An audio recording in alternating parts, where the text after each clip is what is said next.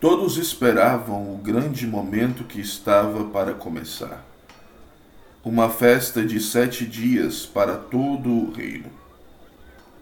Tudo o que estavam esperando era o nascimento do primogênito, filho do rei Sávio Baldur XIV, que certamente ganharia para a história a honraria de ser chamado Rei Sávio o Grande pois com seu conhecimento, diplomacia e força militar, colocou Baldúrvia como o mais promissor e influente reino do continente de Artan.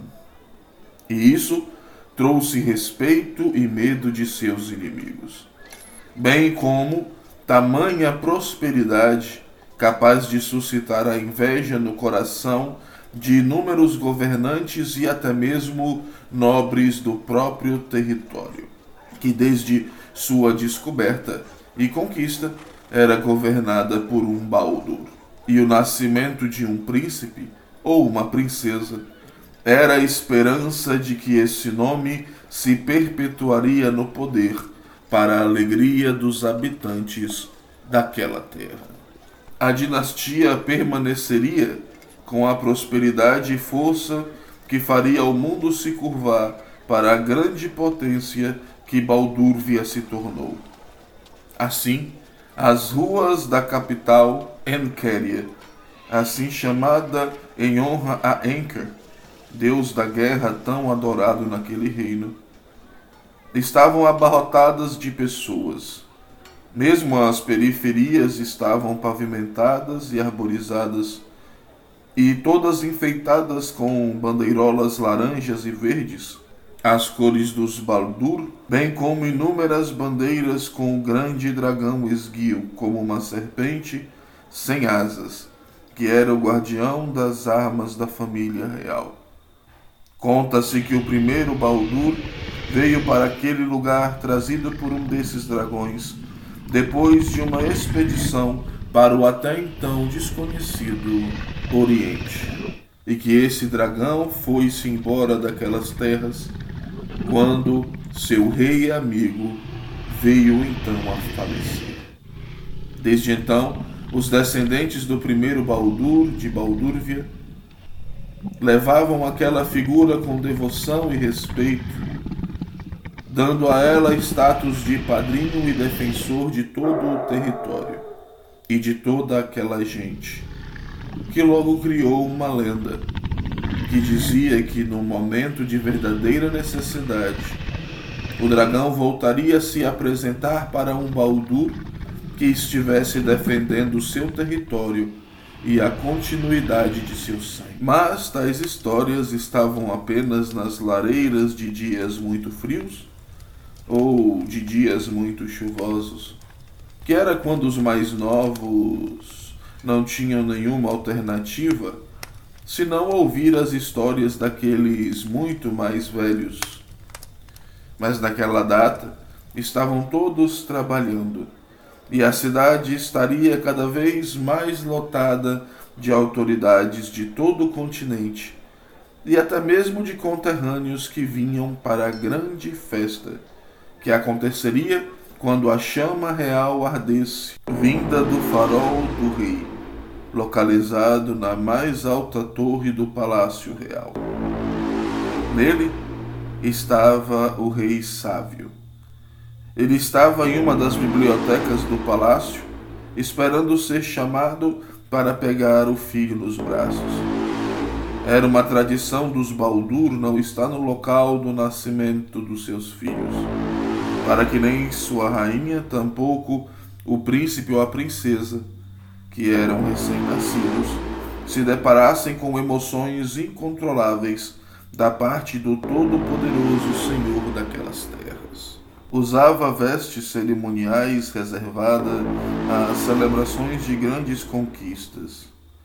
Nelas as cores laranjas e verdes estavam presentes bem como inúmeras medalhas por todo o peitoral seguindo até os ombros. E neles estava presa uma pesada capa da pele de quatro ursos, que o próprio rei havia matado quando ainda era apenas um príncipe. A carne e a gordura desses quatro ursos alimentou e aqueceu toda uma infantaria do exército real que fora pego em uma emboscada dentro de um ataque de um reino naquela época rival das terras de Baldúrvia. Mas, com sua inteligência, o príncipe liderando aquelas infantarias conseguiu atacar o inimigo pelas costas, mesmo não tendo nenhum apoio, pois seu pai não tinha mais esperanças dentro dos muros do palácio real. Ali, o príncipe ganhou a fama de grande comandante, chegando a ser chamado pelos outros soldados de general, mesmo ainda não tendo a coroa sobre a sua cabeça. Passos do lado de fora da biblioteca, logo batidas na porta. Era a notícia que ansiava, pois ordenara que mais nada deveria ocupar sua mente até o nascimento do seu herdeiro. Mas o que aconteceu foi que a porta se abriu sem nenhuma batida, e em um segundo várias informações chegaram ao mesmo tempo aos seus sentidos. Gritos e palavras de ordem, berros de homens e mulheres sendo cortados e morrendo antes mesmo que ele pudesse distinguir o que estava vendo. Olhou na direção de sua espada de duas mãos, cujo punho era a cabeça de um urso de prata com olhos de esmeralda. E então ouviu atrás de si uma voz, a voz mais alta que qualquer coisa que já ouvira em toda a sua vida.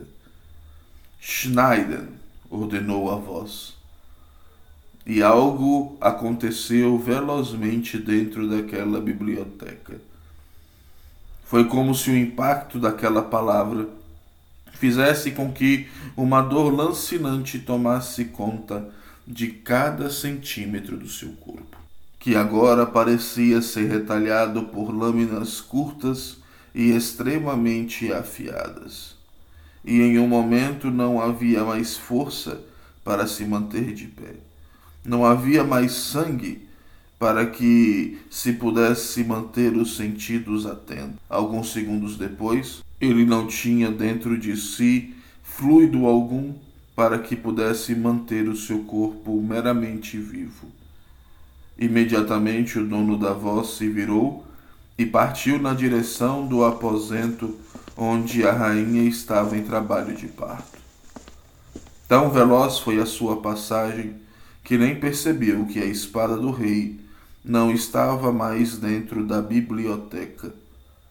Ali dentro, apenas jazia o corpo de Sávio Balduro XIV, sobre uma imensa poça de seu próprio sangue.